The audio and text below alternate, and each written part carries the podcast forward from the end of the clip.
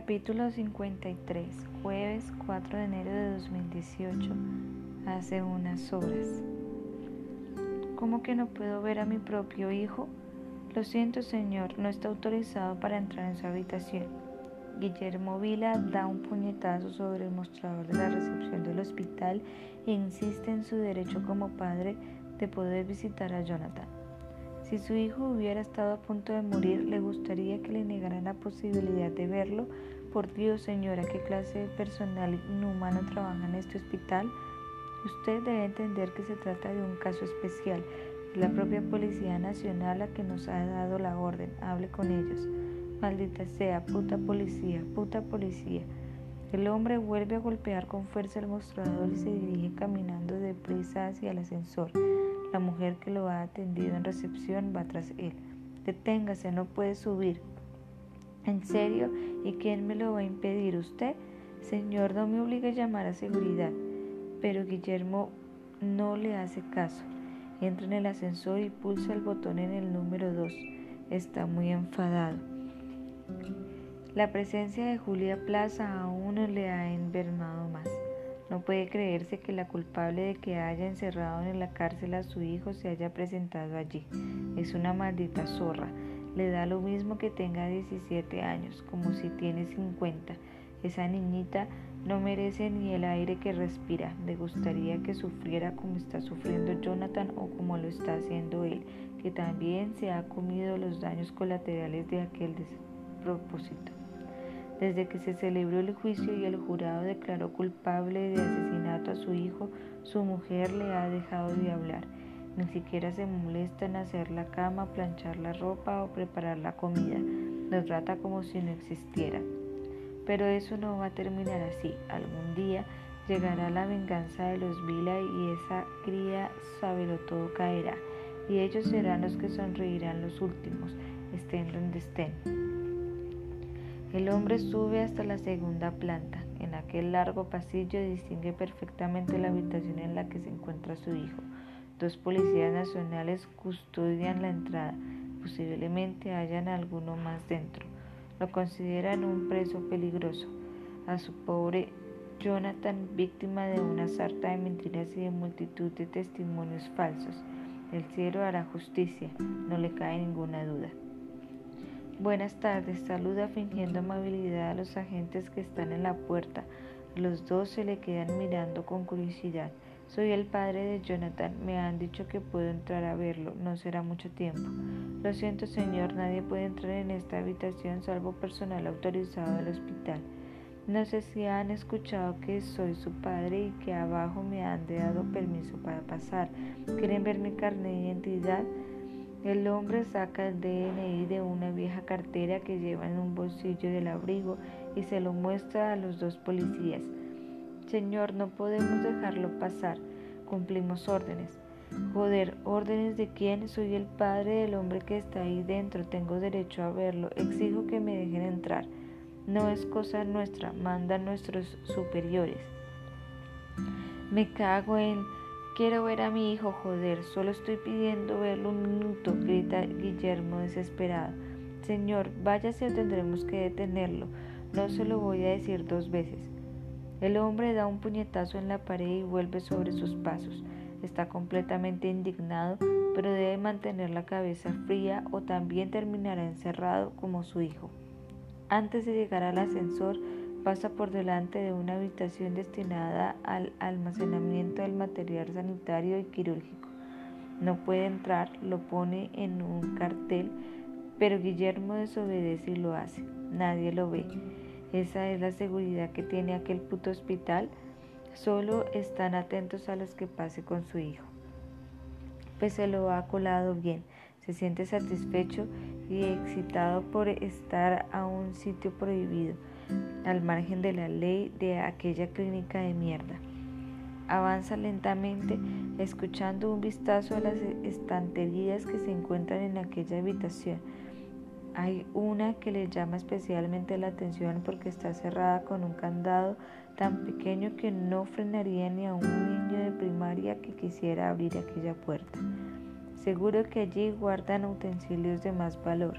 Coge un vaso de cristal y se lo propina un golpe seco y contundente al cerrojo. Efectivamente tenía razón. El candado ha cedido con tremenda facilidad y no ha sonado ni una mísera alarma. El hombre examina el interior de la estantería. Se fija en la balda de arriba donde se ve unas curiosas cajitas plateadas. Echa mano de una de ellas y la abre con cuidado. Lo que se encuentra es un bisturí. Lo saca de la cajita y lo observa detenidamente. Parece muy afilado y apuesta a que él podría rajar lo que quisiese. A lo mejor si amenaza con uno de sus a los policías nacionales, lo dejan entrar en la habitación de Jonathan. Se pasa un rato dentro de aquel cuarto planeando su actuación hasta que se le ocurre algo que podría funcionar, un sacrificio necesario que podría darle a su querido hijo una segunda oportunidad. Si logra su cometido, lo deberían nombrar Padre del Año. ¿Qué pasa ahí afuera? ¿Quién grita? Pero el policía al que Jonathan se dirige no le responde. Aquel hombre lleva con él más de tres horas y no le ha hablado ni una sola vez. Ninguno de los que han estado en aquella habitación lo ha hecho. Lo entiende. Debe de ser fastidioso vigilar día y noche a un preso que se ha intentado suicidar. Más si es un asesino de niñas, como ha escuchado que lo llamaban algunos funcionarios penitenciarios en la cárcel. Es mi padre, me ha parecido su voz. Nada, aquel tipo continúa mudo, aunque él está convencido de que ha escuchado a su padre. Tal vez ha ido a visitarlo y no lo deja pasar. Quizás hasta sea mejor así. Le dolería ver a aquel hombre sufriendo por su culpa. Solo desea recuperarse para volver a intentar quitarse la vida. Lo ha perdido todo, así que estar vivo ni es necesario ni le apetece lo más mínimo. Si tan solo pudiera darse un capricho antes de irse, le encantaría vengarse de todos los que han intervenido en el proceso de su condena se encargaría uno por uno de los nueve miembros del jurado, de los testigos que declararon en su contra en el juicio y sobre todo de Julia Plaza. Ella ha sido la clave, la principal responsable de los 17 años que le tocará permanecer entre rejas. Evidentemente no va a consentirlo, prefiere reunirse con su amada Virginia en el cielo de los inmortales. Cierra los ojos y sonríe. Se duerme y sueña que hace el amor con la que fue su compañera de profesión. El futuro era de ellos hasta que la profesora de matemáticas se lanzó por el balcón de su piso. Estúpida. Sin Aurora Ríos, la vida iba a ser maravillosa para ambos, juntos, y formarían una familia, una bonita familia. Fue tan egoísta por su parte, tan desagradecida, pero todavía la quiere.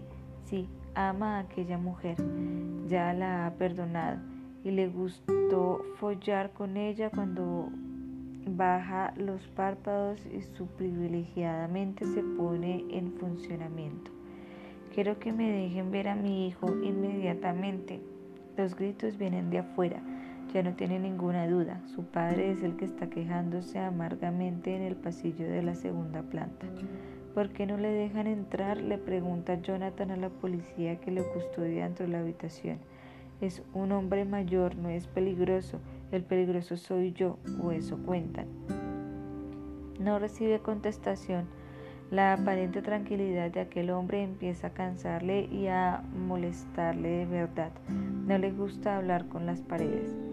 Al otro lado de la puerta, Guillermo sigue gritando. Su voz parece cada vez más desesperada y desgarrada. Solo quiero verlo un par de minutos. Es mi hijo. Lo han condenado por un crimen que no cometió. Sois todos una mierda. No me toques, gilipollas. ¿Qué está pasando? ¿Le han hecho algo? Jonathan se está poniendo de muy mal humor. Su padre no lo está pasando bien y eso es lo que más le, afecta, enfada. Observa de reojo al policía que está sentado en una silla a apenas cinco metros de él. Piensa que si actúa con rapidez podría dominarlo aunque esté armado. Hijo, te quiero, te quiero mucho y sé que eres inocente. Siempre lo pensaré, Suéltame, cabrón, escucha gritar a su padre y ya no puede más. En un movimiento felino, Jonathan salta de la cama y se tira encima del policía que en ese momento está mirándose a la puerta de la habitación. Los dos caen al suelo. Armado de una violencia descontrolada, Jonathan empieza a golpear con los puños la cara y el pecho a aquel hombre. Hijo, te amo.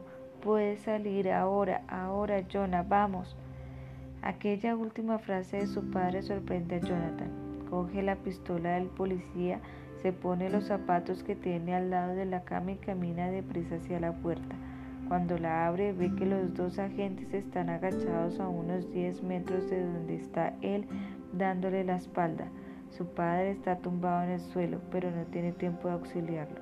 Ni siquiera necesita usar la pistola. Corre lo más rápido que le permiten sus piernas hacia las escaleras de salida y baja los escalones de dos en dos. E incluso Salta los tres últimos de la primera planta de golpe. Escucha gritar a gente, pero no distingue lo que dice. Su objetivo es salir del hospital.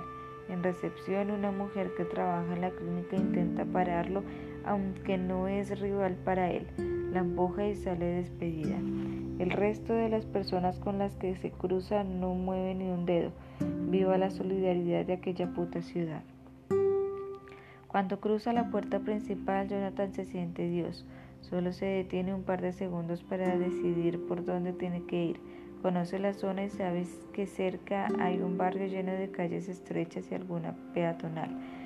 Aunque vestido así llamará la atención, necesita ropa.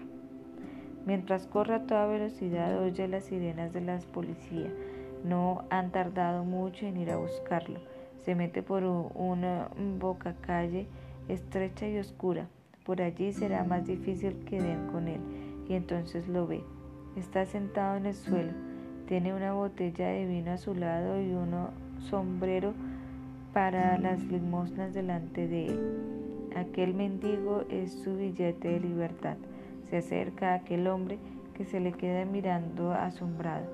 Bonito camisón, amigo, dice el indigente que presenta una desastrada sonrisa llena de dientes amarillos y negros.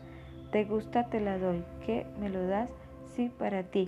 Jonathan se quita aquel ridículo camisón de hospital y se lo lanza a la cara. Al mendigo apenas le da tiempo ni a completar el esbelto cuerpo desnudo del preso fugado. De inmediato siente en su cabeza el doble impacto de un objeto que le hace perder el conocimiento. Lo siento amigo, no es nada personal. El antiguo profesor de filosofía arrastra a aquel hombre inconsciente hasta detrás de un contenedor. No tarda ni cinco minutos en quitarle la ropa y vestirse con ella. Sonríe al tiempo que se la pone, a pesar del olor insoportable de cada una de las prendas. Incluso el sombrero le queda bien. Así pasará desapercibido durante un tiempo. Habría que ser muy perspicaz y tener muy buen ojo para darse cuenta de quién se esconde debajo de aquellos andrajos. Se guarda la pistola con la que ha golpeado al mendigo en un bolsillo del pantalón y camina hacia una calle principal, una peatonal llena de tiendas que está cerca y a la que la policía no puede acceder en coche. Al principio Teme que alguien lo reconozca, pero enseguida es consciente de que pasa totalmente inadvertido. Nadie se fija en él porque nadie sabe quién es.